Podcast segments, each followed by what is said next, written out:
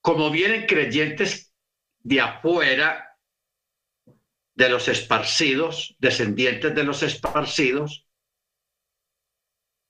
para que cuando nosotros leyéramos el Brihadachá estuviéramos con nuestra mente adaptada y acostumbrada a la palabra familia. O sea, los doce apóstoles no vinieron a traer una simiente a nivel de familia, sino la simiente de la palabra, de la Torá. Porque ya la simiente familiar, del ADN familiar, ya ese viene de la antigüedad, que los descendientes de las doce tribus de Israel. ¿Ok? Baruch Pero como estamos en la Torah todavía, tenemos todavía ese concepto, esa idea, esa, esa realidad de lo que es familias. Entonces, en el reino, hermanos, y en la eternidad, allá todo va a ser dividido, la gente va a estar repartida por familias. Por familias. Usted mismo ve que en la Nueva Jerusalén tiene 12 puertas, 12 columnas, ¿Ok? Y cada puerta está el nombre de la tribu de Rubén, la tribu de, Dan, la tribu de Isahar, la tribu de Benjamín, en fin. Cada puerta tiene el nombre de una tribu. Y cada, ¿Por qué cada puerta tiene el nombre de una tribu? Porque cuando vayamos allá a adorar a los que les corresponde orar, ellos no van a entrar por la puerta que les dé la gana, sino por la puerta que les corresponde la puerta que les corresponde. ¿Ok?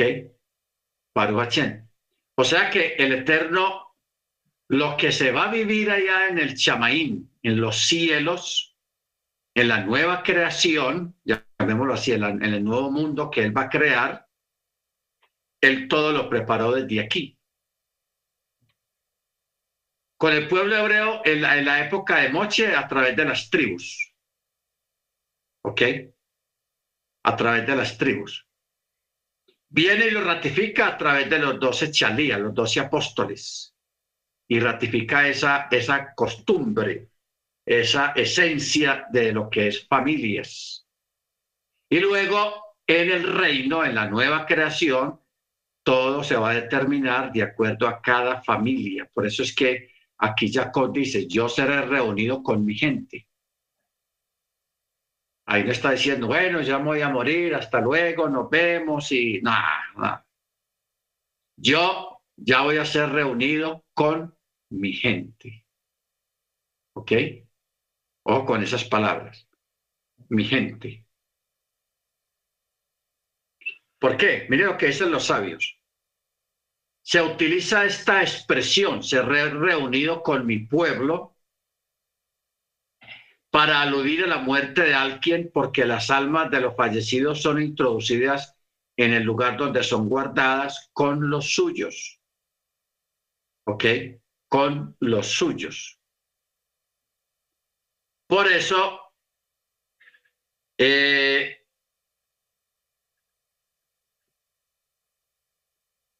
los, los sabios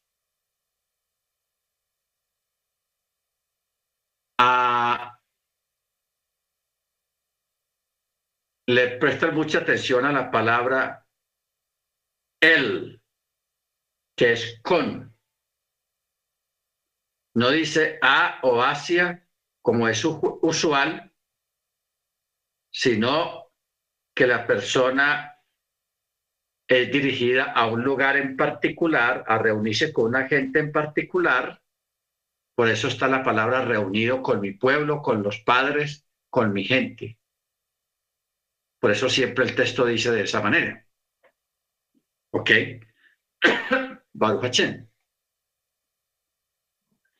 Por eso es que Jesús, hermanos, él, él, vino y trajo, amplió mucho ese conocimiento cuando dio la enseñanza acerca del rico y Lázaro. ¿Ok? El rico y Lázaro. Él vio que cada uno estaba reunido en lugares diferentes. Los dos eran judíos, tanto el rico como Lázaro eran judíos, eran israelitas. Simplemente que el uno estaba haciendo las cosas bien y el otro no. ¿Ok? Entonces, allá en el lugar estaban separados. Y lo que llama la atención es que el Lázaro estaba en el seno de Abraham, en el seno de Abraham, o sea, en un lugar de descanso, que se le puede llamar también el paraíso, el Edén, eso tiene muchas connotaciones y muchos nombres. ¿Ok? Cuando Yeshua viene, cuando Yeshua viene y que él muere en la carne, no en el espíritu ni en, el Nechamá, ¿a dónde fue él? Él fue a un lugar donde estaban todos prisioneros por el imperio o la cobertura de la muerte. Porque el pecado trajo muerte, trajo la cobertura de la muerte, un seguro, que de seguro no tiene nada, es como una cobertura. Entonces Yeshua va y le arrebata el control, las llaves que tenía la muerte sobre ese territorio. ¿Ok? ¿De qué territorio estaba hablando?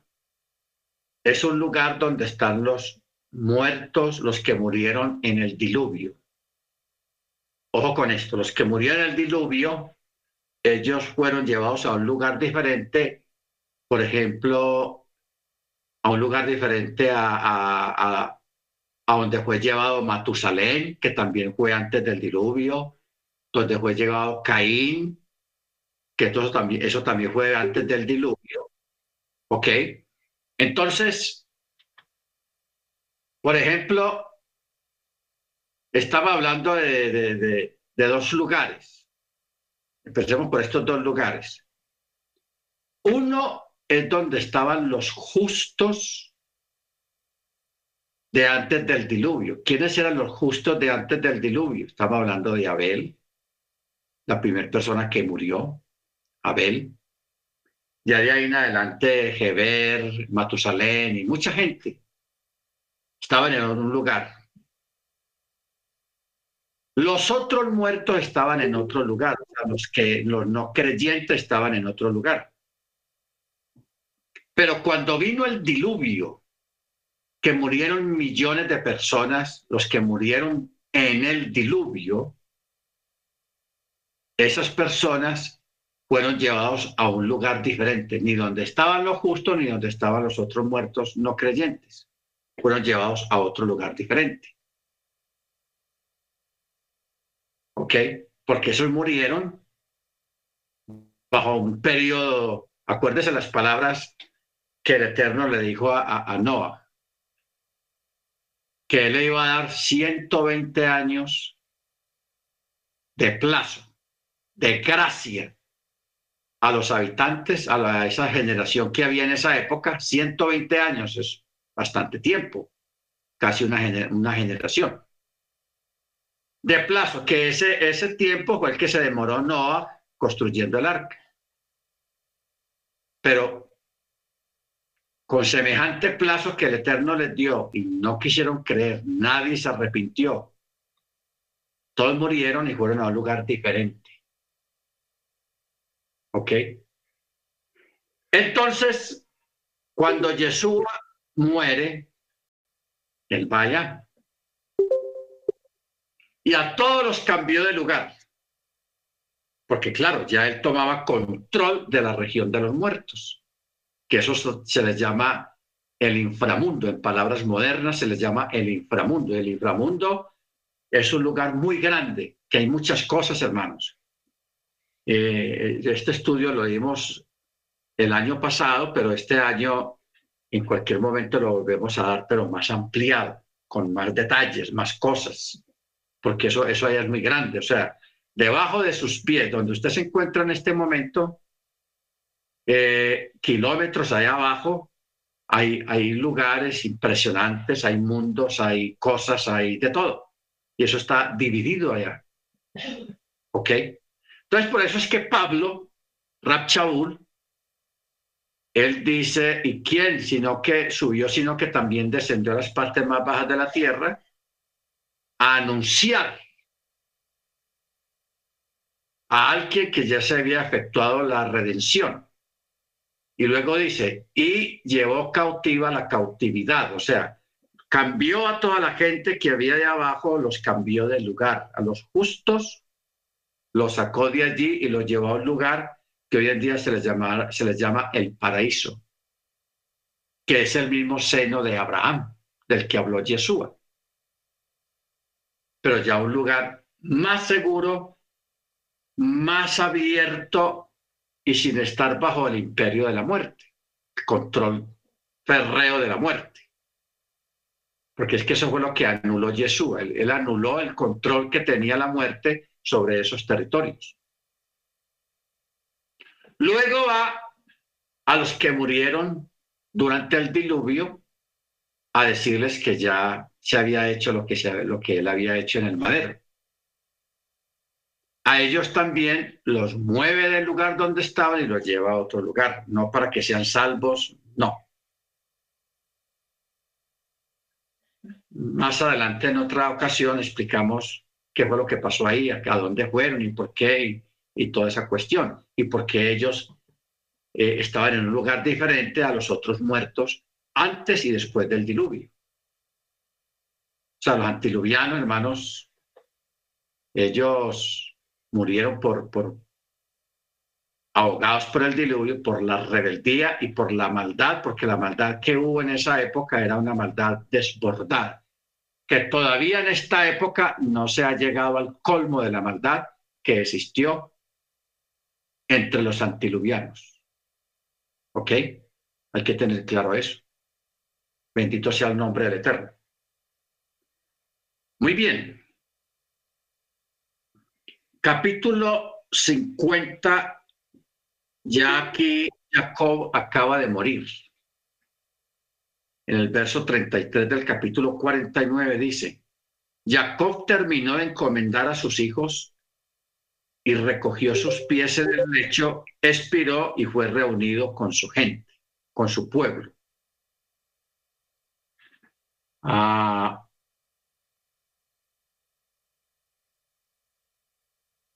Otam Bayomer Eloheihem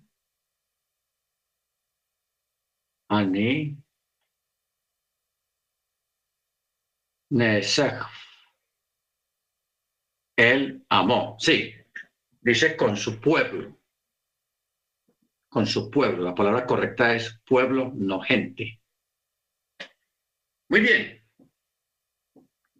Luego del capítulo 50 dice, y Joseph se echó sobre el rostro de su padre, lloró sobre él y lo besó, y Joseph encomendó a sus siervos, los médicos egipcios, que embalsamaran a su padre y los médicos embalsamaron a Israel. Este, hermanos, eh, fue el primer israelita que fue embalsamado según las técnicas egipcias. Fue el primero. Después, cuando el mismo José muere, al también lo, lo embalsaman de la misma manera que hicieron con Jacob. No sabemos, hermanos, por qué eh, el Eterno no dio a entender algo acerca de si embalsamar es malo o es bueno. Aquí no hay ninguna objeción al respecto. Simplemente dice el texto que Joseph mandó embalsamar a, Jacob cuando falleció y y el, embalsamamiento, eso es una, una, una cosa muy complicada porque esa es una forma de que los cuerpos se conserven durante siglos. ¿Ok? Se conserven durante siglos. Por eso dice, se completaron los 40 días de él, pues así se completaban los días para embalsamar y los mirrim lo lloraron 70 días, como si fuera un rey el que hubiera muerto, pero era pues Jacob. Pero le tenían tanto respeto y en tanta estima que dice el texto que los misrinos, o sea, los egipcios, lo lloraron 70 días. Y sus mismos hijos, el mismo pueblo hebreo, apenas lo lloró 40 días. Imagine usted la diferencia que hay. Y habiendo transcurrido los días de su llanto, Joseph habló a la casa del faraón diciendo, si ahora he hallado gracia en los ojos de ustedes, hablen, por favor, en los oídos de faraón, diciendo, mi padre me hizo jurar diciendo, he aquí que yo muero y en mi sepulcro que cabe para mí en la tierra de Canaán, eh, allí me sepultarás. Y ahora, por favor, permíteme subir y sepultaré a mi padre. Luego regresaré. Y el faraón dijo, sube y sepulta a tu padre como él te hizo jurar. Así pues, Joseph subió para sepultar a su padre. Y subieron con él todos los siervos de Faraón. Ojo con esto. Mire el cortejo fúnebre tan tenaz. Los ancianos los siervos del faraón, los ancianos de su casa, todos los ancianos de la tierra de Egipto, o sea, los, principales, toda la casa de Joseph, sus hermanos, la casa de su padre, solo a sus hijos pequeños, así como a sus rebaños y sus reses, dejaron la región de Goshen.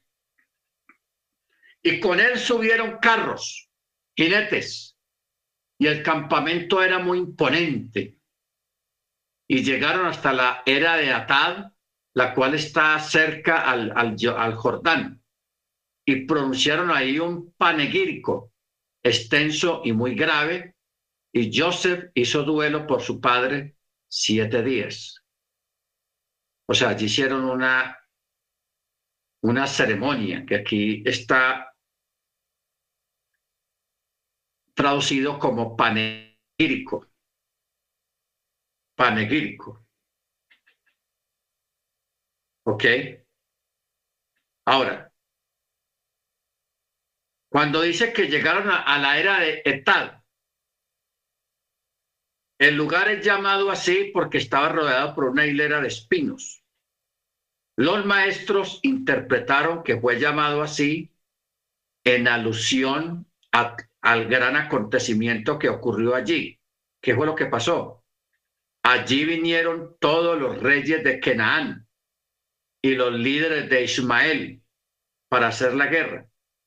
Pero al ver la corona de Joseph colgada del ataúd de Jacob, todos se detuvieron y colgaron en el ataúd sus propias coronas, rodeándolo de coronas como una era o granero, rodeado por un cerco de espinos. Ahora, ¿qué fue esta grandeza, hermanos? O sea, la, la, la, la gloria de Jacob fue grande en, en vida y en la muerte. Los reyes de Canaán y los ismaelim habían declarado guerra y iban a pelear aquí, estaban preparando para la guerra en la era de Tad, en un valle. Pero por ahí pasaba Joseph. Entonces Joseph para ahí y cuando ven el ataúd de, de Jacob, la corona de Joseph, todos lo reconocieron, los kenanitas y los ismaelitas. Acuérdense que los ismaelitas son los descendientes de Ismael, que ahí debía estar eh, Esaú, los descendientes de Saúl, o sea, los árabes, los orientales. Y ellos colgaron sus coronas y le rindieron tributo y honor a Jacob. Y allí estuvieron siete días haciendo un panegírico. Ahora, ¿qué es el panegírico? El panegírico, hermanos, es una ceremonia póstuma, familiar, que se hace después de la muerte del difunto. ¿Ok? Se guardan siete días. Se escoge una casa en la familia y todos los que van a participar de esa ceremonia, que dura siete días, se van para allá y allí se encierran durante siete días y los que no participaron de, de, esta ceremonia pueden ir a visitarlos allá donde están ellos eh, haciendo este panegírico, que dura siete días. La casa donde se hace este duelo tapan todos los espejos, todos los cuadros, los tapan completamente. Y las personas que participan de esta ceremonia que dura siete días, ah, no se pueden, los al menos los varones, no se pueden rasurar, no se pueden untar perfumes y no se pueden bañar. Esto que yo estoy explicando, esto es rabínico y lo practican los ortodoxos. Los ortodoxos son los que practican esta, esta costumbre. No se bañan, las damas no se peinan, no se hacen, no se peinan normalmente, sino que se quedan así durante siete días. Los cuadros, espejos, todo lo que sea vidrio o espejo, lo cubren con unas sábanas o cogen los cuadros y los guardan en algún lugar que no se vean y cubren todo lo que sean los espejos.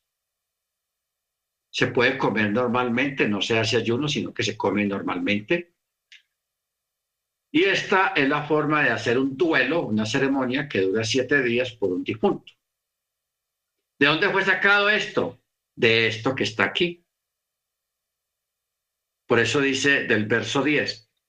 Y llegaron hasta la era de Atad, la cual está cerca al Jordán, y pronunciaron ahí un panegírico, o sea, unas oraciones fúnebres, extenso y muy grave. Y Joseph hizo duelo por su padre siete días. ¿Ok? Frente ahí es que el judaísmo sacó los siete días para hacer las ceremonias póstumas por un difunto.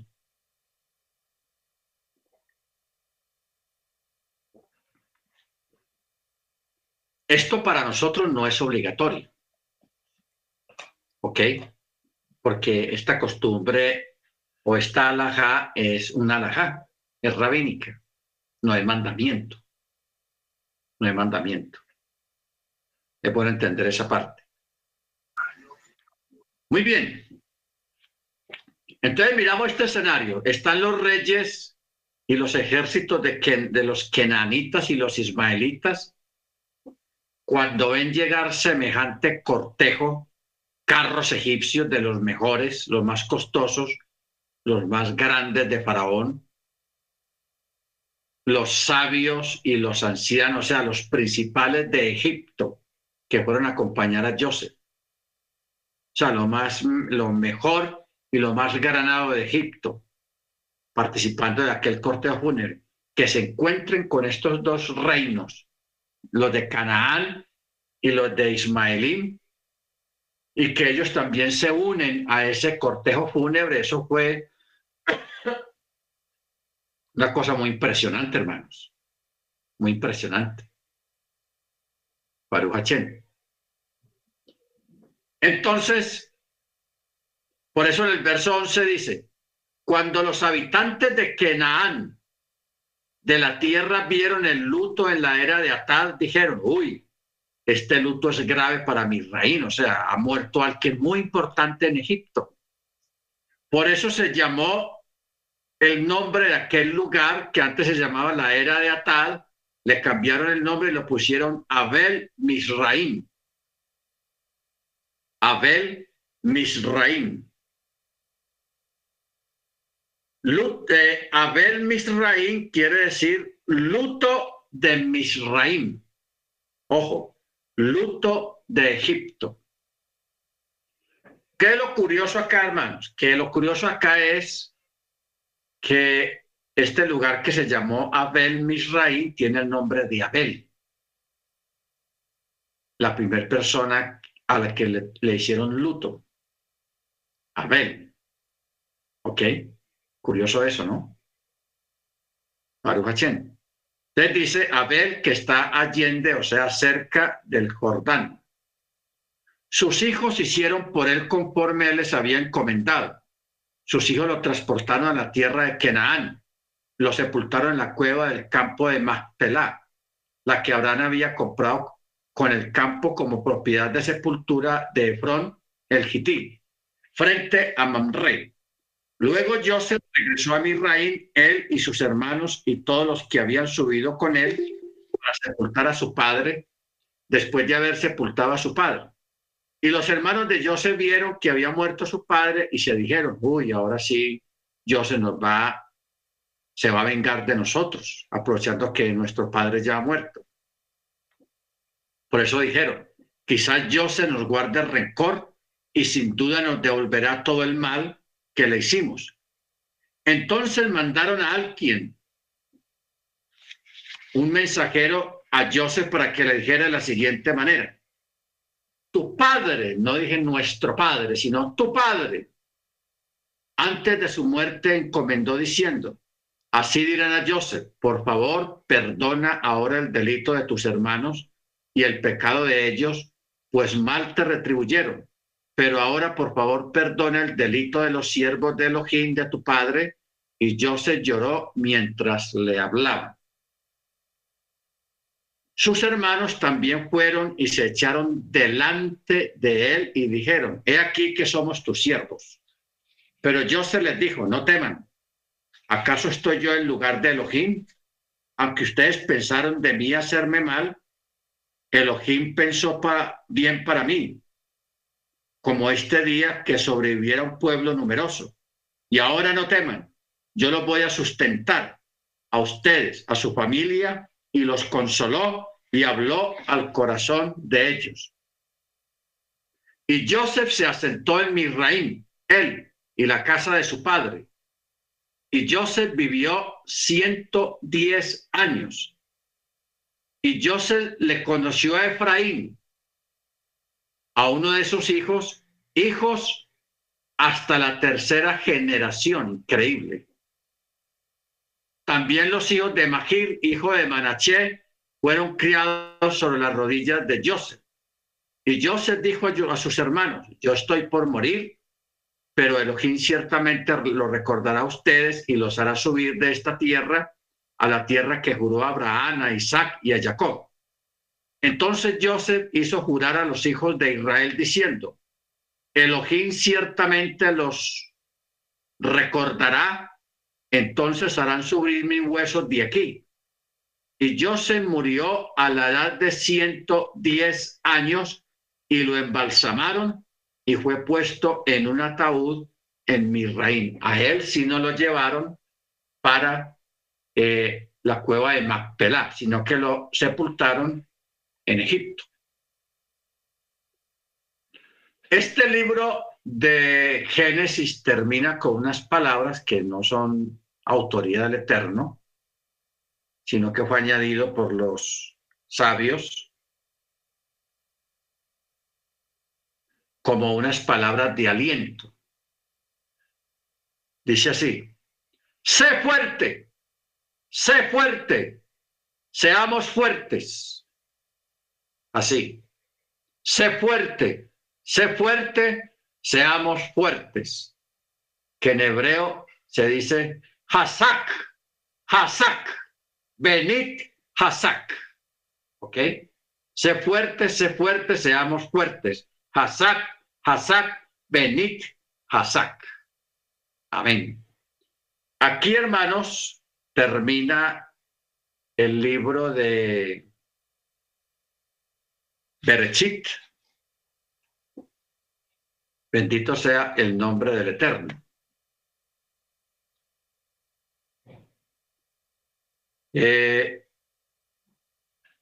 hay una oración cuando se termina una, un libro de la Torá que dice, bendito eres tú eterno Dios nuestro, soberano del universo, roca de todos los mundos, justo en todas las generaciones, el Elohim confiable que dice y hace, que habla y cumple, pues todas sus palabras son verdad y rectitud.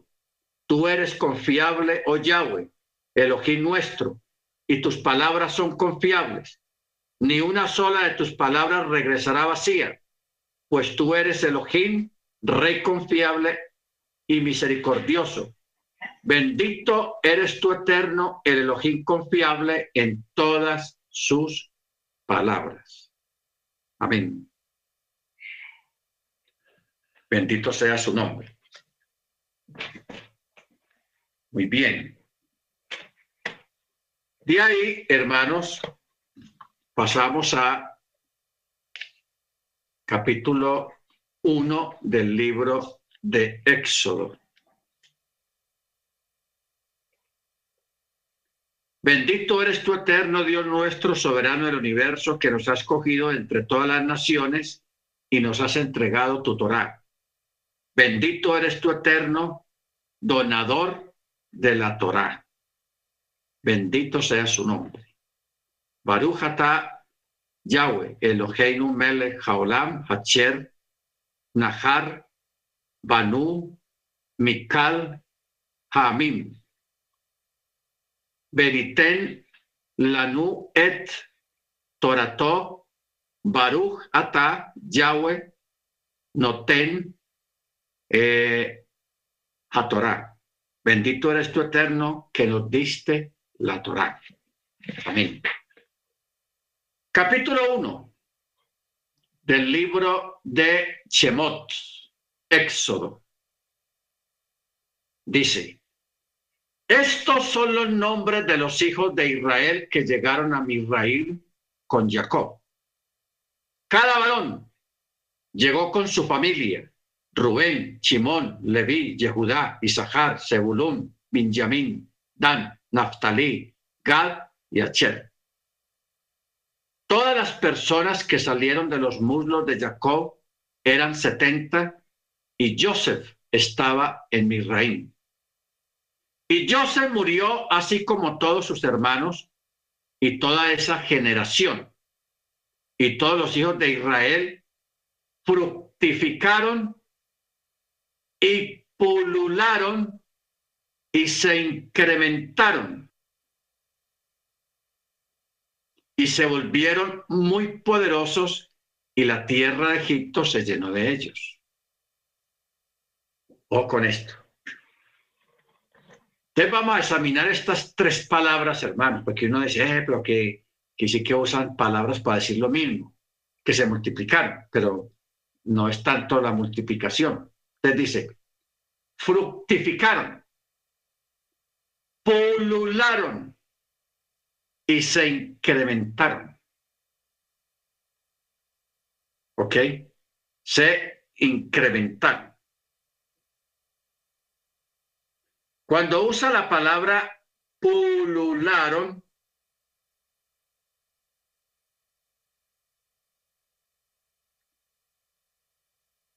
Eh, está hablando de que a veces las mujeres judías ahí en Egipto, la mayoría de las veces parían hasta seis niños en un solo embarazo. Por eso se usa la palabra pulularon. Entonces, si usted multiplica, un ejemplo, las mujeres fértiles que hubieran unas, póngale 500 mujeres fértiles, cada una tiene un embarazo y da a luz seis niños, la mayoría varones te multiplica eso, pues los nacimientos eran muchos. ¿Ok? O sea, e, este tipo de fertilidad del Eterno la usó mucho con las mujeres hebreas, israelitas, eh, porque muchas veces el pueblo hebreo era reducido al más mínimo número a través de matanzas, de pogroms y muchas cosas eran reducidos en número. Pero el Eterno siempre dejaba una, un remanente. En esta remanente, lógicamente, pues habían mujeres israelitas y el Eterno las dotaba de una de una forma tal para concebir, o sea, no habían estériles, ni enfermas, ni abortaban. Y cuando daban a luz, daban a luz hasta cistillizos, o sea, seis niños en un solo parto, sin mucho dolor, sin muchas complicaciones. Entonces, el Eterno hacía esto de esa manera para que el pueblo otra vez se incrementara, para que se multiplicara. Por eso es que aquí, en el verso 7, dice, se incrementaron, se fructificaron y pulularon. O sea, una multiplicación prácticamente sobrenatural. Pero ¿qué pasa? Que aquí en este texto hay como eh, seis cosas, hermanos, muy grandes de parte del Eterno. Primero, aprende del hecho de que la Torah utiliza aquí expresiones, seis expresiones que indican multitud o profusión. Primero, fructificaron. Parú. Segundo, pulularon. Bayratzi, Bayratsu. Tercero, se incrementaron. Bairbu. Cuarto, se volvieron poderosos. Quinto, usa la palabra muy, muy. Dice, y se volvieron muy poderosos y la tierra se llenó de ellos. ¿Ok? La tierra se, se llenó de ellos, meodo, meodo, o sea, muy. Nada más, imagine usted todo esto encerrado solamente en un solo versículo se fructificaron, pulularon, se incrementaron, se volvieron muy poderosos y la tierra se llenó de ellos. ¿Ok? La tierra se llenó de esos. Entonces, hermanos, ya en el verso 8 dice que se levanta un nuevo rey en Egipto, porque lógicamente ya estamos contemplando la aparición de una nueva generación. Esta generación que acabamos de mirar en todos estos relatos en las parachas anteriores, está hablando de la generación de los que descendieron de Canaán a Egipto, las doce tribus, los doce hijos de Israel, de Jacob. Estando ellos ahí, se multiplicaron, se pulularon, se incrementaron, se volvieron muy poderosos y la tierra se llenó de ellos. Y ahí ya mueren los que salieron de Canaán, y porque ya hay una nueva generación, muy incrementada, muy poderosa. Pero también en, esa generación muere el emperador de Egipto, el rey paró. Por eso dice el verso 8. Y se levantó un nuevo rey en Egipto que no conocía a Joseph. No conocía a Joseph. Bueno, vamos a examinar esto. ¿Cómo así que no conocía a Joseph como si no supiera historia? Cada uno de nosotros, hermanos, conocemos la historia de nuestro país. Si usted es una persona de buena memoria, al menos aquí en Colombia, usted comienza, bueno, a ver, mencióneme los presidentes de aquí para atrás hasta donde le alcanza la memoria. Entonces usted se va y empieza. El que actualmente, Duque, Santos, Uribe, eh, Gaviria, Pastrana, eh, eh, Barco, Virgilio Barco, y usted se puede ir hasta atrás, unos 30, 40 años hacia atrás, dando nombres, para que venga usted y pensemos que este nuevo rey en Egipto, donde solamente han pasado 10 años, que no se acuerde de Joseph después de semejante hambruna, porque de una hambruna, cuando hay un evento muy catastrófico en un país, eso se comenta y se habla de eso durante años y años y años y años, y prácticamente se toma ese evento como un punto de referencia, como un punto de referencia.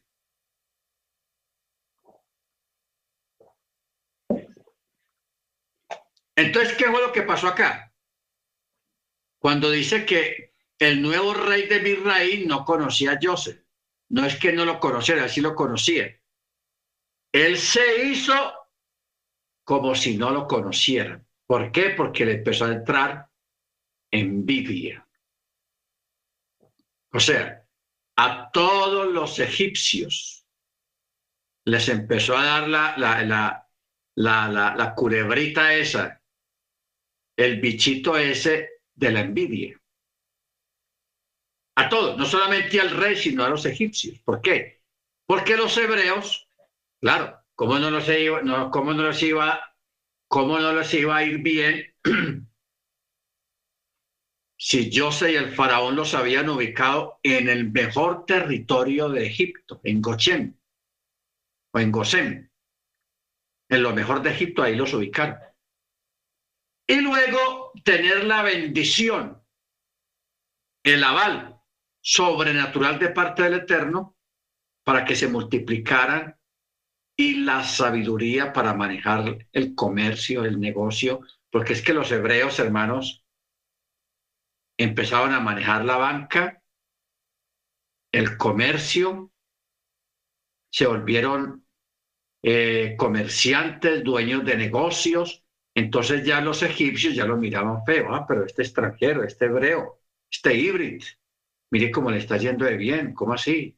Y yo aquí todo pobre que soy egipcio y que no me va tan bien como a ellos. Entonces empezó esa, esos celos, esa envidia que Incluso el nuevo rey hizo parte de eso. Por eso el texto dice, se levantó en Misraín un rey, un nuevo rey que no conocía a Joseph. No es que no lo conociera, se hizo el que no lo conocía.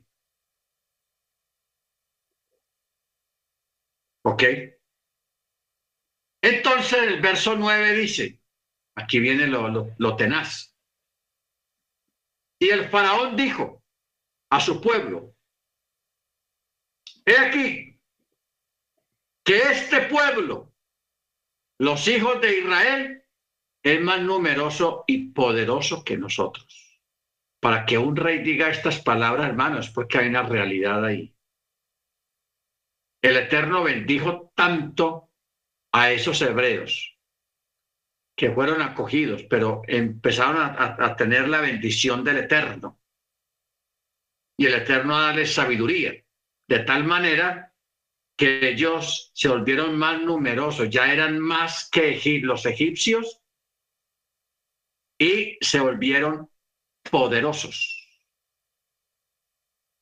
Poderosos, o sea, empezaron a tener mando, empezaron a ser elegidos como alcaldes, como gobernadores, como los que dirigen aquí, los que dirigen allá, no porque fuera asunto de tener rosca, o amiguitos en el gobierno, no, sino por pura meritocracia, por pura sabiduría, porque ellos empezaron a aventajar a los mismos egipcios en las diferentes artes económicas, culturales, sociales en Egipto.